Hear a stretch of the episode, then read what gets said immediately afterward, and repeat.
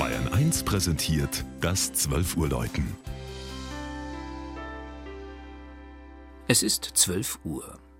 Das Mittagsläuten kommt heute aus der evangelisch-lutherischen St. Nikolaus- und St. Ulrich-Kirche in Nürnberg-Mögeldorf. Susanne Zimmer hat den zauberhaften Kirchberg besucht.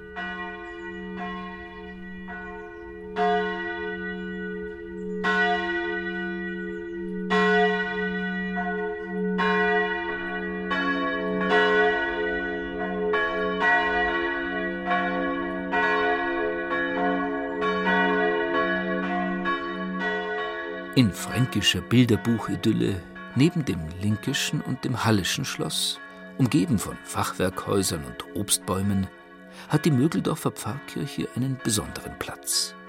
Am Pfingstdienstag 1416 wurde sie geweiht, recht ungewöhnlich mit zwei Namenspatronen.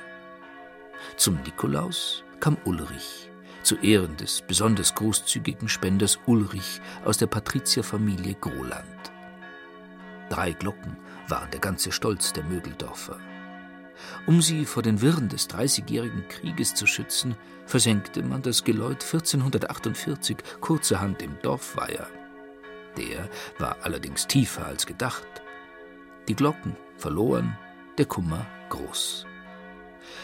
200 Jahre später erst engagierte die fromme Gräfin Polheim zwei berühmte holländische Taucher. Sie fanden die Glocken, doch zu ihrer Bergung fehlte die passende Gerätschaft. Zunächst tat's eine Notglocke, bis um die Mitte des 16. Jahrhunderts zwei neue Glocken im gotischen Turm ihren Platz fanden. Susanne von Polheim war es auch, die St. Nikolaus und St. Ulrich den schwarz-goldenen barocken Altar und die Kanzel stiftete. Seit dem 16. Jahrhundert steht die Kirche übrigens unter staatlicher Kuratell gekauft von der Stadt.